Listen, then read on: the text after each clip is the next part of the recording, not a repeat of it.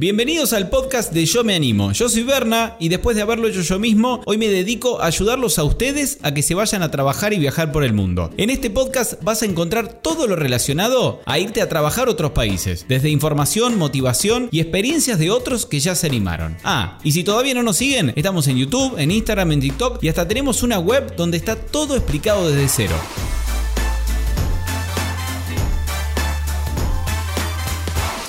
Seguimos con más entrevistas a nuestros Yo Me Animers que se animan y se van a viajar a otras partes del mundo, en este caso a Irlanda. Y en esta entrevista les dejo un trucazo tremendo, super mega top secret que nadie sabe y que es cómo obtener el número, el número, el número, el PPS, el PPS muchísimo más rápido para que no les descuenten 50% de impuestos. Si no tienen este número, les van a sacar la mitad del sueldo, una locura. Pero hoy, Franco nos cuenta cómo tener este número mediante un truquito bien pero bien rápido para que arranquen a trabajar y no les saquen tanto pero tanto de impuesto. Y también nos cuenta cómo es realmente. ¿Es tan difícil conseguir alojamiento? ¿Van a tener que dormir abajo de un puente o apretados con 50 personas en un hostel? O peor todavía, tener que irse de Irlanda porque no encuentran dónde dormir. Bueno, nos revela todas esas dudas y muchísimo más ahorro, costo de vida. Así que bueno, muchísimo. Con Franco, no se despeguen. Ahí va. Bueno, lo tenemos a Franco, hoy que está viviendo en Dublín, Irlanda. ¿Cómo está Franco? Muy bien, Barna. Bueno, no vamos a hablar del proceso de la visa porque no quiero hacerlo aburrido. La gente que quiera saber cómo aplicar a la visa, si son argentinos, si son chilenos, bueno, vayan a yomeanimo.com.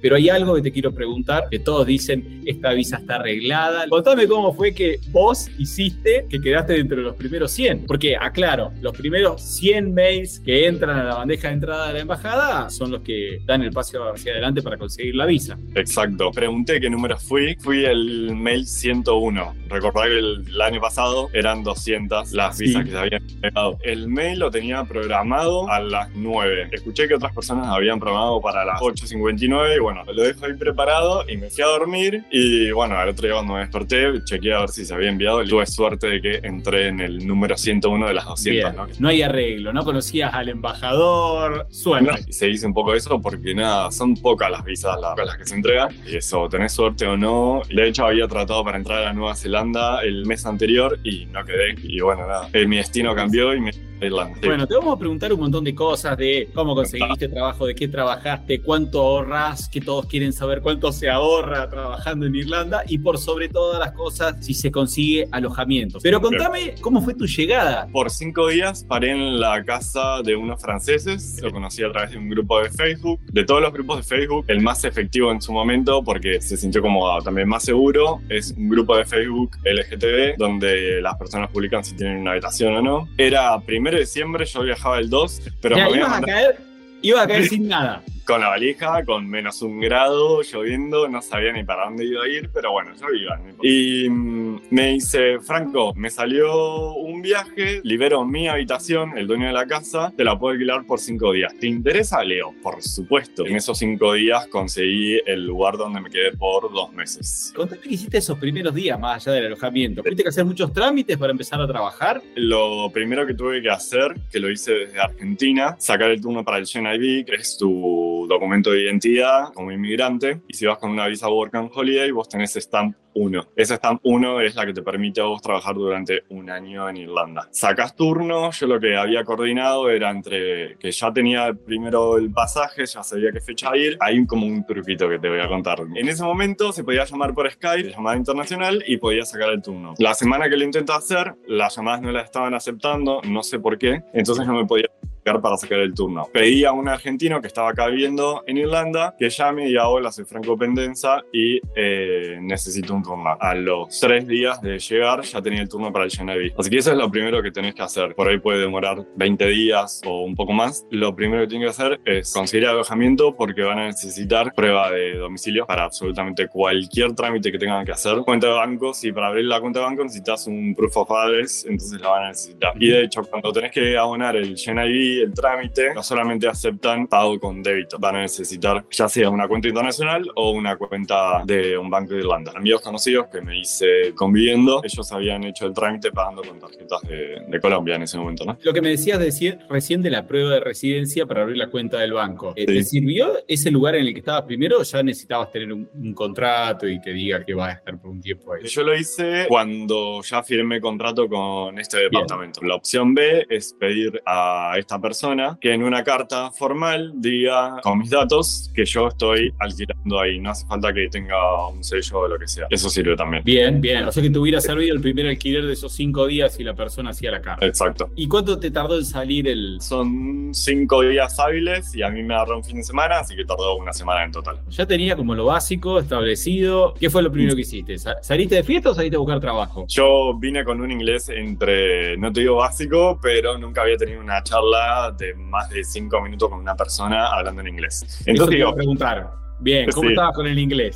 estaba bien gracias a Friends, How I Met Your Mother y el colegio. Bien. Fin. Pero dije, nada, yo acá tengo que hacer algo, no me puedo quedar encerrado y necesito conocer gente. Me voy a, la barra de algún bar y, y entro a hacer amigos. Esa actitud me gusta. Caíste solo a un bar, te pediste una cerveza y hablo con quien, con quien tenga al lado. Es que sí, sí. Aparte estás solo, va, al menos me pasó eso. Yo no tengo nadie acá, tengo amigos que están en otros lados. Las ganas de, de sociabilizar, conocer gente, te surgen, qué sé yo, en algún momento. Me surgió el primer día. Me pedí una cerveza, después vi que acá en Irlanda tienen la costumbre de tomar sidra tirada. Entre sidras me hice amigo de un grupo de chicos que estaba al lado mío y bueno, y así empecé a conocer gente. ¿Cómo te fue con el acento irlandés? Que vos Uf. me decís que miraba Friends, que miraba How I Met Your Mother, que para mí es un acento muy entendible, pero Sí. el acento irlandés. Creí que me estaban hablando en un idioma que nunca lo había escuchado. No, real. No, no entendía nada. Y además los Dubliners hablan como muy rápido, muy rápido, y es otro mundo. No es inglés. Y una vez que te metiste un poco en la cultura ahí de bares de Irlanda, hablaste un poco con gente, supongo que después ya sí saliste a buscar trabajo. Antes de ir a Irlanda, yo uso mucho LinkedIn. Conecté con varias personas que trabajaban en el mismo rubro que yo. ¿A qué te dedicabas vos, Franco? Trabajo en moda y hago visual merchandising. Entras al- a una red de contactos a través de esta red social. Y la verdad que la mayoría de los trabajos que fui enviando y, y encontrando, los encontré todos eh, en esta red. Cuando empecé a aplicar, que fue ya para la segunda semana de que había llegado, no recuerdo ahora el nombre, creo que es Jobs IRE. Ahí mismo, bueno, tenés un montón. Todos los rubros, todos los trabajos se publican ahí en esa red. En mi caso, el primer eh, CV que envié, lo envié a una empresa, Marks Spencer. Fue la primera entrevista que tuve y fue el laburo que obtuve. O sea, fue suerte y también el hecho de que acá en Irlanda, eh, la verdad que trabajo no falta. Plan B era, si no encontraba trabajo de lo, a lo que me dedico, ir por trabajos como Vitality, Kitchen Porter o lo que sea, o ventas, que también trabajé muchos años en venta. De hecho, hay de sobra. Y para ese tipo de trabajo te pedían ya un poco más de inglés o vos con el inglés ahí intermedio te sentías cómodo. No, no te lo piden realmente, pero bueno, creo que el, eh, el momento de la entrevista eso lo evalúan. Y a mí la verdad que en la entrevista me fue bien, pero le puse todo el carisma a la entrevista. Bien. Pero sí, bueno, creo que habré entendido la mitad de las cosas que me dijeron. Cara rota, esa fue. ¿Y cuál fue el puesto específico que entraste ahí en Mark and Spencer, era, no? De visual merchandising. Ah, mira qué bueno, específicamente de lo tuyo. Específicamente, sí. ¿Ibas a hacer trabajo full time, 40 horas por semana más o menos, o qué te ofrecieron? Lo que puedes hacer es 37.5 horas semanales. Sí, trabajo de lunes a viernes, de 8 a 4 y media de la tarde, que tipo, no lo podía creer, me parece fantástico. Tenés hora de desayuno, hora de almuerzo, que no es paga, pero es obligatoria. La experiencia laboral acá, súper bien. Te dijeron que te iban a pagar, sabías más o menos cuánto te iban a descontar de impuestos, de ese pago. O sea, sí, me lo dijeron, está todo en el contrato, pero la verdad que para entenderlo... Tuviste que esperar un mes a que llegue la plata y saber realmente cuánto iba a cobrar. Sí, sí, yo le dije sí a todo y después veía cómo, cómo lo podía sortear, digamos, ¿no?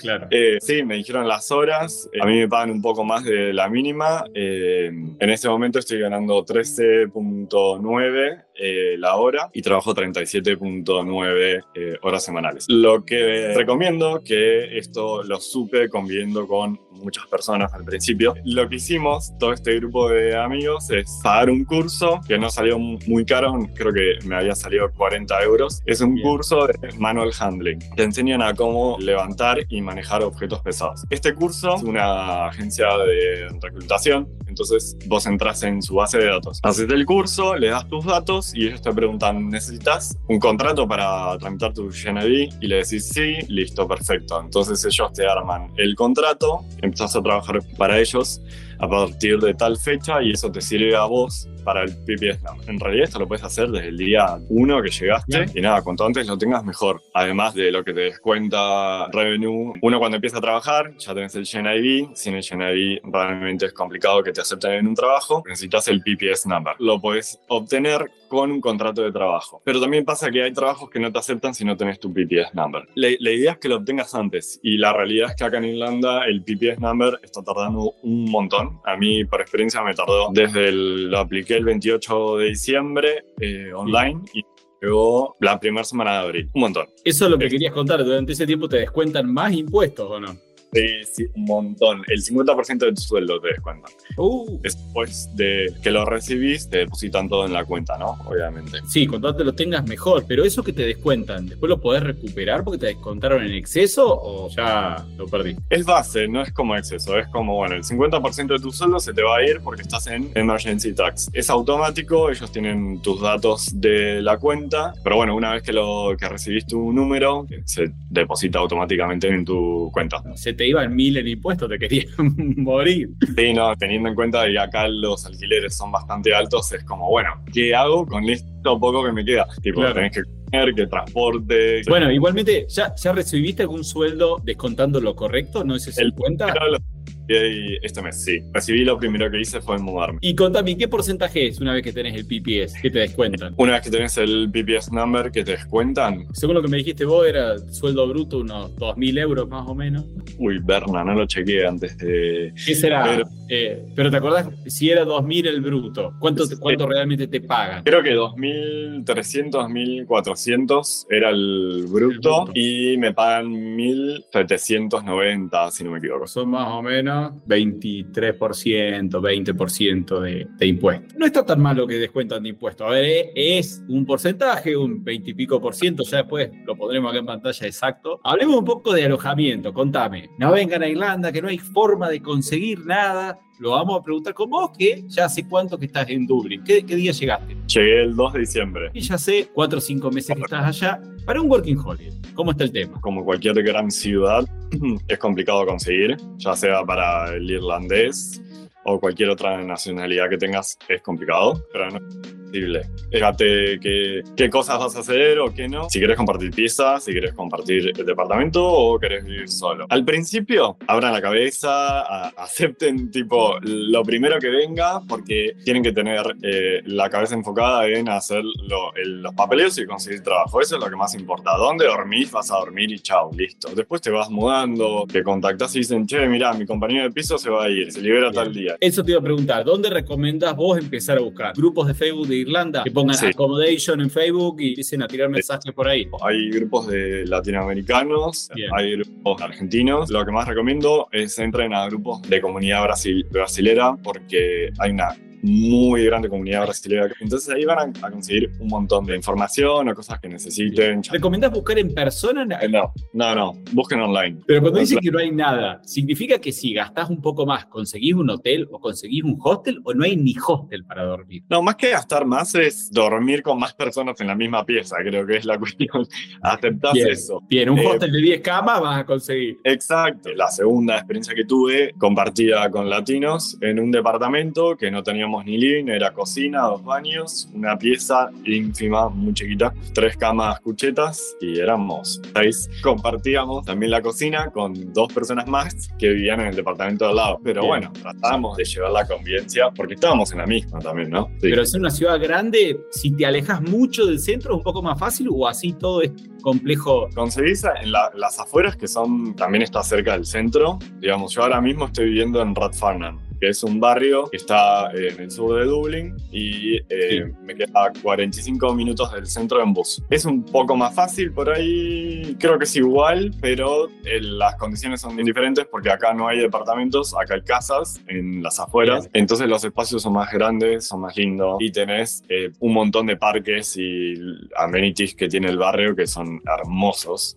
que en el centro no lo tenés. Al principio me daba como un poco de miedo el hecho de alejarme 45 45 minutos, no sabía, porque acá el, el transporte, no hay mucho transporte, por ahí tenés solo un bus que va al centro, después ves que funciona excelente, tenés una app, ahí chequeás que está viniendo en dos minutos, tres minutos. Que... pagabas de transporte? ¿Pagabas el mensual? ¿Pagabas por viaje? Uso la Lipcar, una semana le pongo 25 euros y me sobra tres viajes, dos viajes. Nunca te pregunté cuánto pagabas de alojamiento. El segundo alojamiento que tuve, que fue cuando conviví con seis personas en la misma habitación, vivía en Dublin 7, que es en el centro, estaba pagando 650 euros al mes y los bills creo que eran 60 al mes. Yo llegué en pleno invierno, así que usábamos mucho la calefacción en ese momento, que en realidad es carísimo lo que estaba pagando. Eh, después de ahí me pude ir, ahora estoy pagando lo mismo en una casa que es bellísima, con otra persona y cada uno tiene su habitación. Excelente. nada, que ver. Nada que ver. Y también lo conseguí a través de un grupo de Facebook. Tenemos tipo un parque que si tienes auto puedes eh, guardar el auto ahí, lugar para bicicleta. Tenés como todas las comodidades de, de una casa grande. Se consigue. Muchos han comentado, no, no me voy a Irlanda por el tema del alojamiento. Pero bueno, no es que no van a conseguir nada. El único gasto que me faltó preguntarte es la comida. ¿Qué gasta más o menos para comer por mes? Hablemos por semana. Hay un tema, la comida no es la mejor del mundo.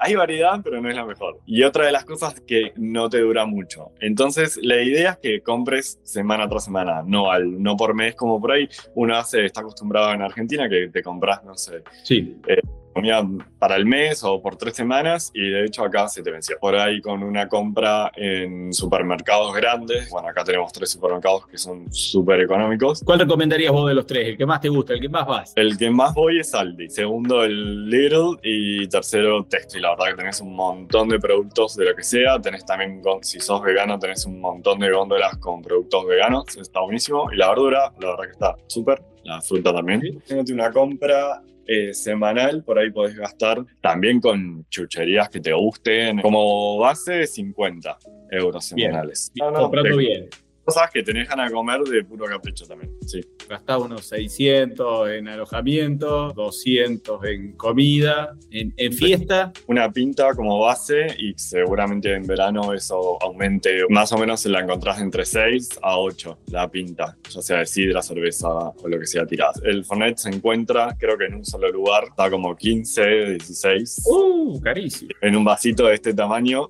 el, el peor Fernet que probé en mi vida. Pero bueno, sí, es, es caro el tema de la bebida alcohólica acá. Y después tenés lugares que son clubs y vas a pagar una entrada por ahí con preventa o no, eh, entre 15 y 20 más o menos. Si vas, querés salir los cuatro fines de semana, lo grande, y quizás te gastás tus 200 euros por mes, en fin. Sí, exacto. Bien. Y si no, si sos más tranquilo, decís, bueno, yo no voy a salir todos los fines de semana, vamos por el promedio 100. Ahí nos quedan unos 900 de gastos, unos 800 de ahorro. Si no, ¿cuánto es el mínimo hoy en Irlanda? 11,30. Subió creo que en febrero, si no me equivoco. El básico son unos 1.800 euros al mes, lo que da ahí un aproximado de unos 11,30 euros por hora, mínimo, mínimo, mínimo. Franco nos contaba que él está sí, bastante por encima, porque son unos 17, me habías dicho. No, no, ¿cuánto me dijiste? 13 o 13, me quedó el 13.7, está bien. Un poco, un poco más. Con el mínimo ahorrar un poquito menos, 600 al mes, depende de, de la idea de cada uno. Hay gente que va con idea de ahorrar, hay gente que va con idea de experiencia, disfrutar y que lo que ahorraste te alcance un poco para, para viajar por Europa. ¿Cómo fueron estos, estos cinco meses en Irlanda? País nuevo, eh, idioma nuevo, eh, un inglés ahí irlandés, particular. ¿Me agarraste un poco más la mano ahora, cinco meses después? Sí, sí. Ahora me siento a almorzar con mis compañeros de trabajo irlandeses y entiendo absolutamente todo lo que dicen. ¿Cómo, cómo te fue? ¿Qué te sorprendió en estos cinco meses? Para mí la experiencia es excelente. Yo estoy muy feliz acá, pero también es por un hecho de que las ganas que tenía de emigrar eran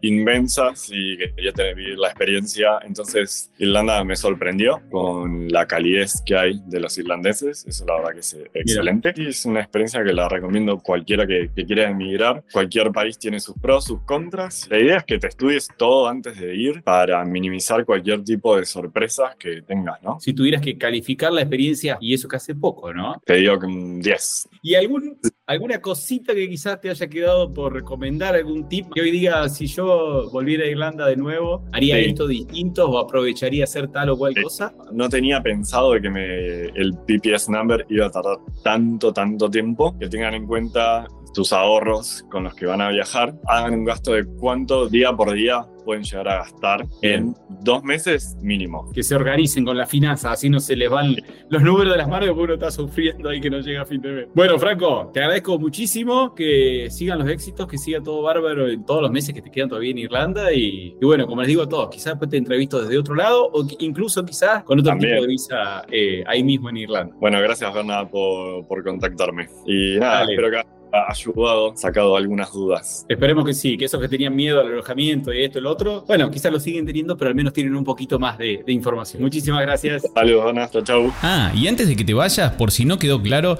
no te olvides que todo lo que tenés que saber para empezar a viajar y trabajar por el mundo está explicado paso a paso en nuestra web, en yomeanimo.com. Desde cómo obtener la visa y buscar trabajo, hasta cómo hacer los trámites apenas llegan al país y experiencias de otros muchísimos que ya se animaron. No te lo pierdas, en la web está absolutamente todo.